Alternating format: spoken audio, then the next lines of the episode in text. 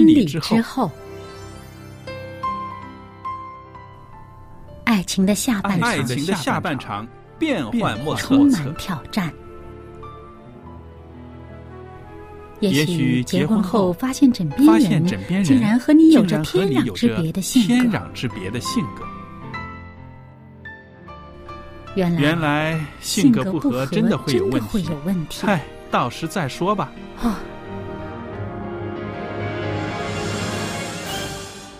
婚姻充满了不可思议的惊叹和风险，难以理解的神秘和惊奇，独特的喜悦和哀伤。婚姻生活，此一时风平浪静，彼一时怒涛万丈。幸福的婚姻不不是没有冲突的，而是有能力解解决冲突。两个人总比一个人好，因为二人人劳碌得美好的果效。夫妻夫妻是一起承受生生命命之之恩的爱到到永远远，爱到永远。爱到永远。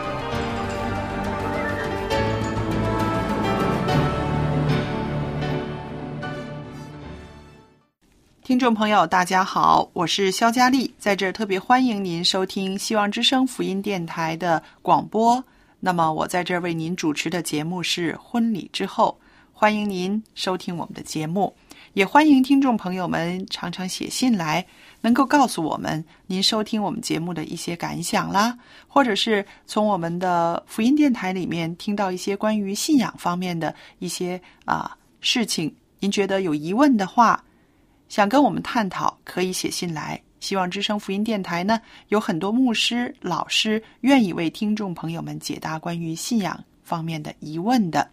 那等一会儿呢，在节目尾声的时候呢，我会把我的通信地址告诉大家，您可以记下来，然后呢跟我们联络。那好了，在这个时候呢，我也要特别欢迎在播音室里面的小燕。小燕你好。您好，大家好。那听众朋友们，今天呢，我和小燕在这里呢，会继续的跟大家谈谈关于婆媳和睦相处的一些智慧。那首先，我抛出一个问题来，大家可以想一想啊。可能每个人的答案不一样，但是我们可以思考一下。那结婚的时候要不要和婆婆住在一起呢？那有很多人有不同的想法了。嗯，呃，听的比较多的就是说不要啊，千万不要和婆婆住在一起啊，那么就没有办法享受二人世界了。嗯，那这是一个比较啊、狭隘的一个想法，对不对？嗯其实两个人感情好，二人世界啊、不是说有没有多一个人住在一起就可以影响到的，对不对？嗯，呃，保持夫妻自己的独立空间，这个一定是有必必要的。要的。对，那么不等于不可以住在同一个屋檐下。嗯那生活条件有限的话呢，呃，或者是某些嗯不可抗拒的因素，总会让这个年轻人这个新婚夫妇跟父母住在一起，加上呢，嗯。这个我们中国传统哈，四世同堂的都有。对，对 好像我们是觉得这个敬老爱老呢，往往是都是以一个同住作为一个表现形式，这种比较多。但是呢，不等于说啊、好像分开就不能敬老爱老嗯啊。那么呃，尤其是信了这个基督教的人呢，嗯呃，有时候总觉得圣经里面说二人要成合为一体，嗯啊、要离开父母。嗯其实这离开父母呢，究竟是个什么含义？其实主要的还是一个心态上的、心智方面的一个独立，一个离开父母，不要过分的依赖。那么当然，空间上呢，嗯，你做得到，当然更好，有自己更大的自由度。嗯那么做不到的时候，又怎么做呢？我觉得呢，呃，无论是住在一起，或者是不住在一起，这个决定的时候呢，一定是要双方都参与的。嗯而且这个决定定下来的时候呢，是年轻人跟老年人呢都是心甘情愿的，嗯没有强迫成分在里面的。对，所以我觉得这个呢，呃，是要把持的很好的。那么我们环顾现在的这个社会一些现象，的确，年轻人哪里有这么多钱去买房子，对不对？嗯对然后要成家立室的时候呢，他会遇到一定的困难，住屋的困难，对吧？嗯？对，那么在这个时候呢，要不要两代一起住呢，就成为一个啊、挺关键性的问题了。嗯，跟这个经济的能力，还有这各样的心态都有有时候是躲牵连，不开，躲不嗯开的。那好了，我们要看到在社会上呢，的确有一些个悲剧，是因为住不住在一起而发生的。嗯，那据我所知呢，我看报纸我也看到一些，就是啊、老人疼孩子，为了孩子结婚，而孩子们呢又不愿意跟老人一起住，所以呢，把房子腾出来给他们新婚来用，那自己呢反而走到老人院去住。甚至或呢，甚或呢，有一些呢，走到非常乡下的地方呢，去住那种呃泥坯的房子。嗯这些都有。那我就看到，在这个啊，要不要跟婆婆一起住的事情上呢，首先我们要解决的就是一个心态的问题，嗯，还有呢，两代人要都为对方着想的时候呢，这就比较容易解决。嗯如果是强势的来做决定，哪一方强势来做这个决定的时候呢，那么肯定这就埋下了一些个不愉快的种子在里嗯，面了。因为其他人会受委屈，对感觉，对。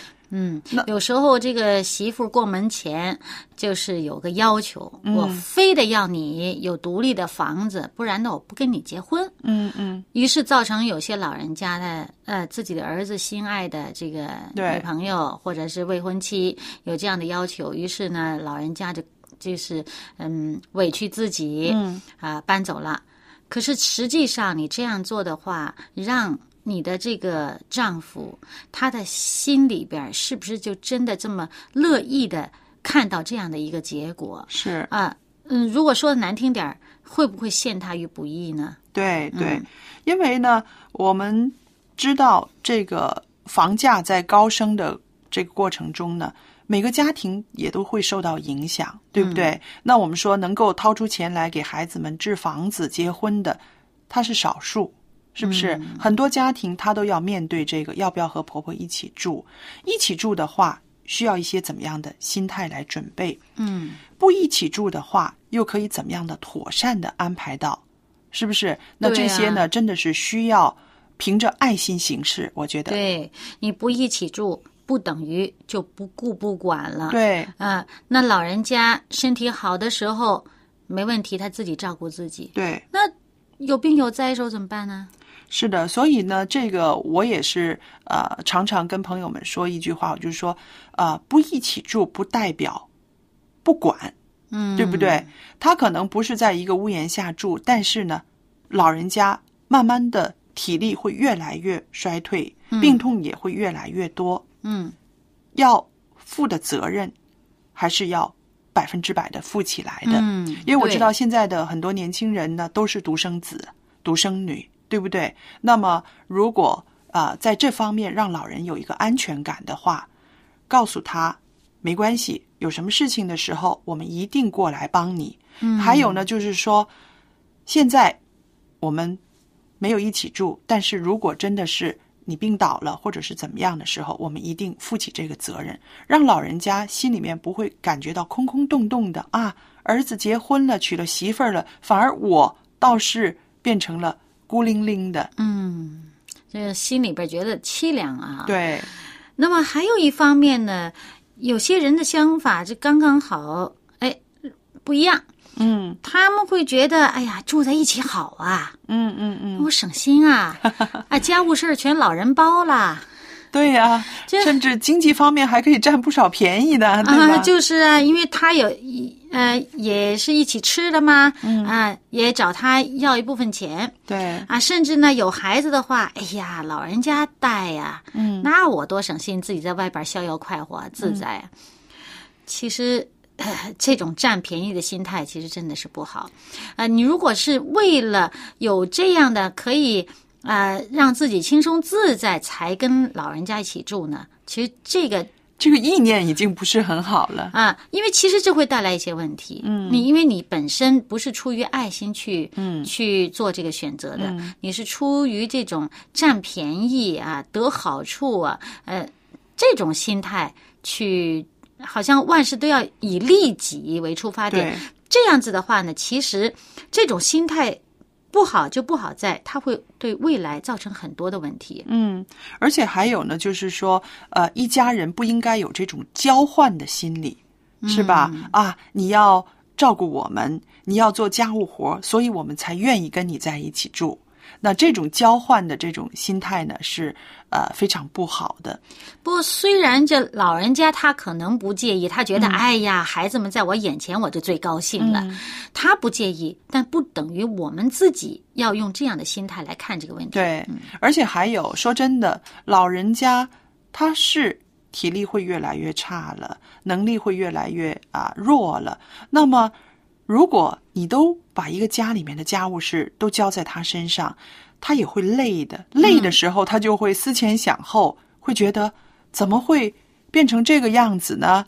怎么会我变成老妈子了呢？是不是唠叨了？是不是？那其实呢，他是已经有一些个怨气积在心里面的。那迟早呢，这个婆媳关系，甚至是亲子关系呢，都会受到影响的。嗯。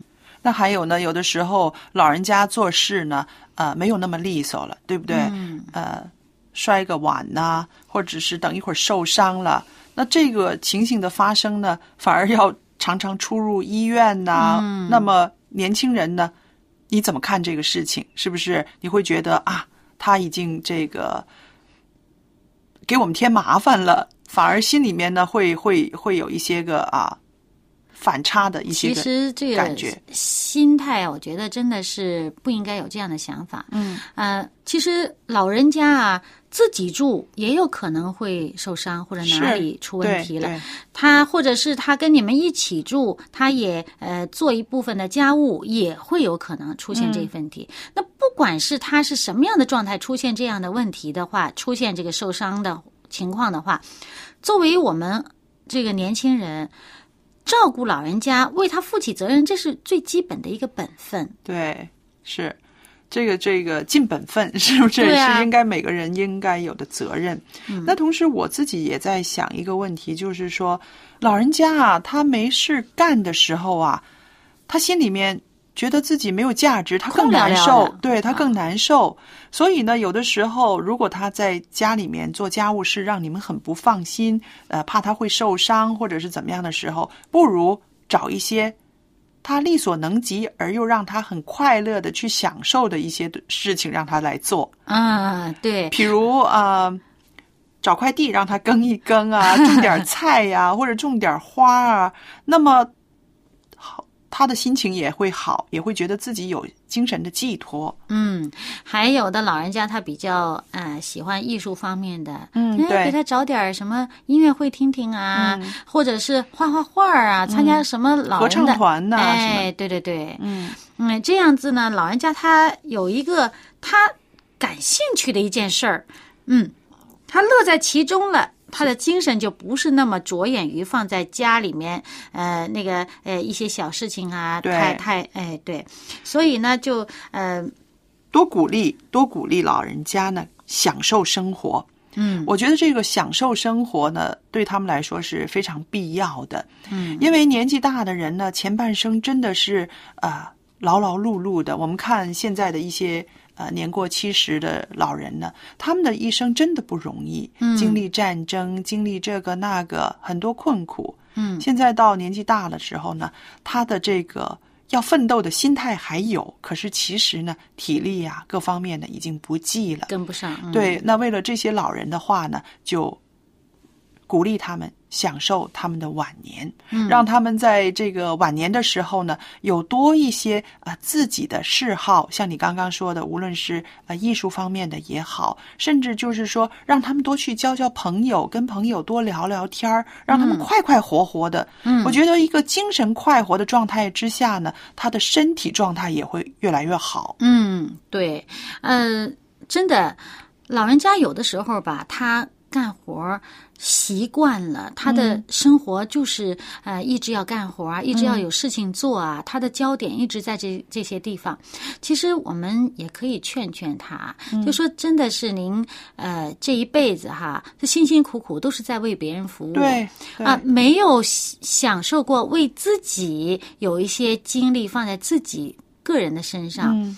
其实真的是可以帮助老人家他发现一下他自己的这个乐趣所在。有些人他真的爱旅行，嗯，但是这辈子七八十都还没有机会旅行，嗯他又觉得啊、年轻人出去工作了，呃，赚一点钱不容易，他又舍不得再花钱，嗯。去，但是他心底里面就是觉得我好像哪儿都没去过，我一直窝在这家里头哦。窝了一辈子，就在这附近呢待了一辈子。他有时候真的是想出去走走。其实这个时候呢，我们做年轻一辈的，其实自己总会想出去玩的，嗯。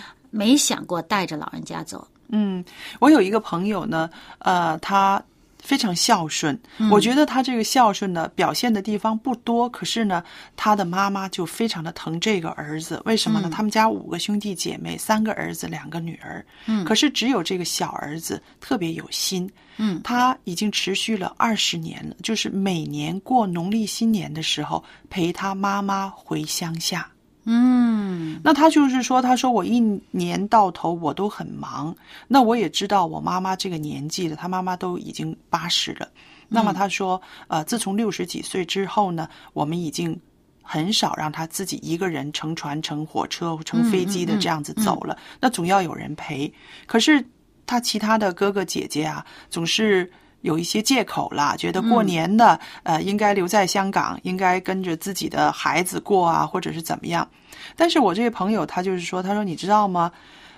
现在住在香港的老人很多，他们都好多年没有回过自己的乡下了。嗯，他说，如果我妈妈还有一个乡下可以回的话，就是有一个故乡啊，我们说的乡下就是有一个故乡可以回的话，我希望他在有生之年的时候，他每年回去一趟。嗯因为他开始陪妈妈回去的时候呢，他感觉到妈妈的那种兴奋，兴奋，那种对他的感激，你知道吗？嗯嗯嗯。那种对儿子的那种感激，所以呢，他就是从那儿开始，就是每年过年一到年初二的时候，就陪他妈妈上路，嗯。就去去回故乡走个圈儿那样子，不到一个礼拜四五天的这个行程，可是这个母子的感情啊，就是这样子，非常的密切了。嗯那他自己就说：“他说我能做的也不外乎就是这个了。嗯那我妈妈心里面最高兴的也不外乎这个了，这个比嗯给他很多钱他还要高兴。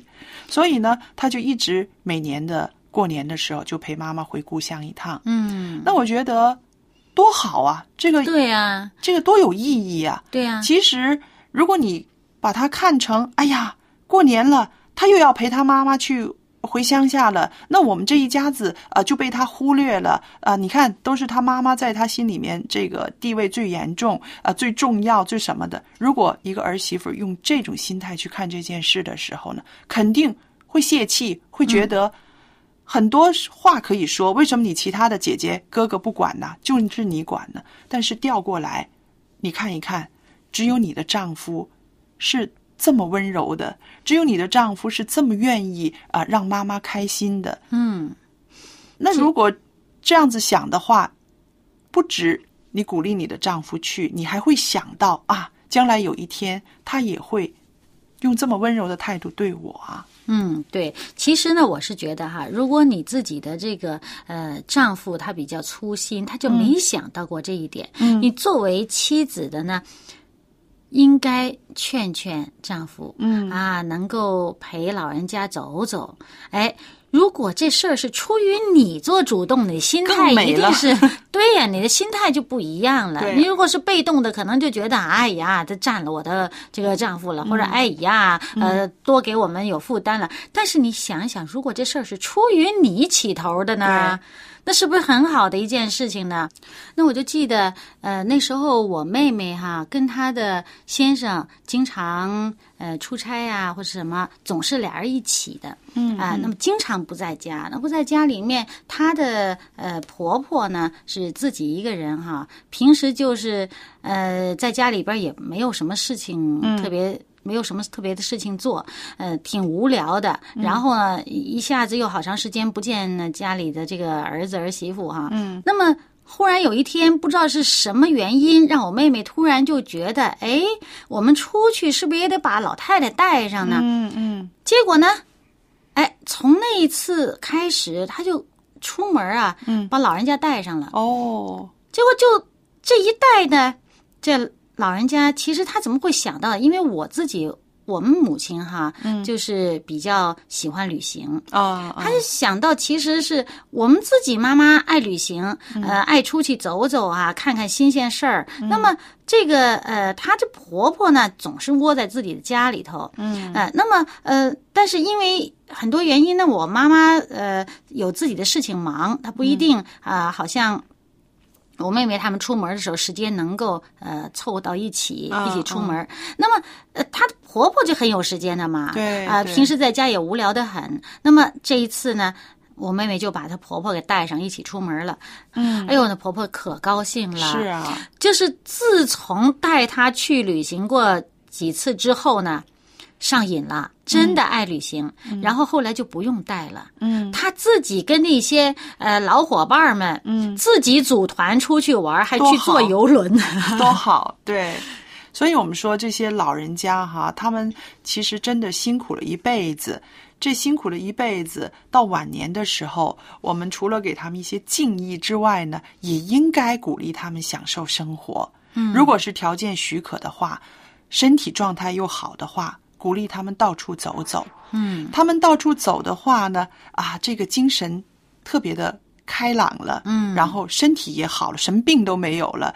一个旅程完了之后，就马上在想下一个了。没错，而且呢，他这心情好吧，而且他的新鲜的信息也多了，他就不会整天眼睛就盯着家里那点小事儿了。是的是的啊，他有很多东西可留意，很多东西可分享。嗯，人一心情开朗，整个这个呃气氛就不一样了。是的，所以我们说，如果家里面哈有老人的，你是希望有一个快快乐乐的老公公老太太呢，还是有一个啊、郁郁闷闷的多愁善感的老公公老太太呢？其实啊，能促成这件事的呢，往往就是年轻人的这个选择了。嗯。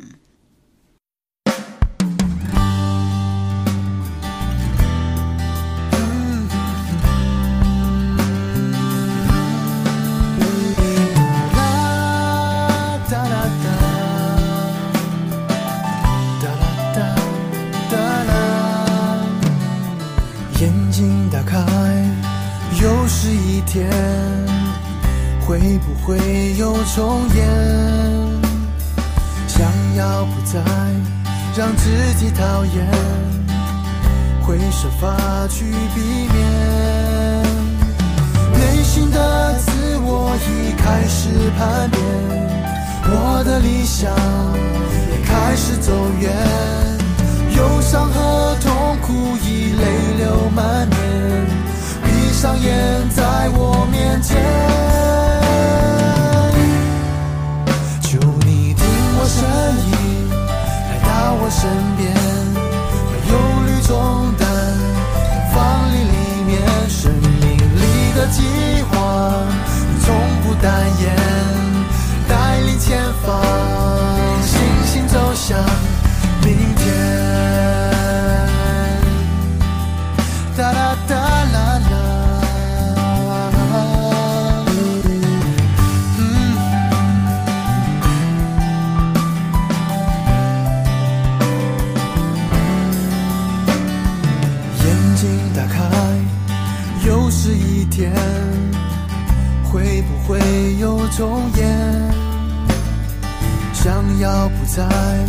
让自己讨厌，会设法去避免。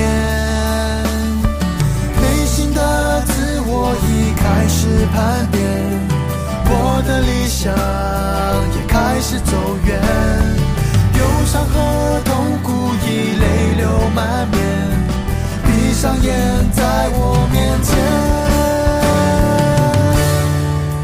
求你听我声音，我身边，把忧虑重担都放你里面，生命里的计划你从不代言，带领前方星星走向，就你听我声音，来到我身边，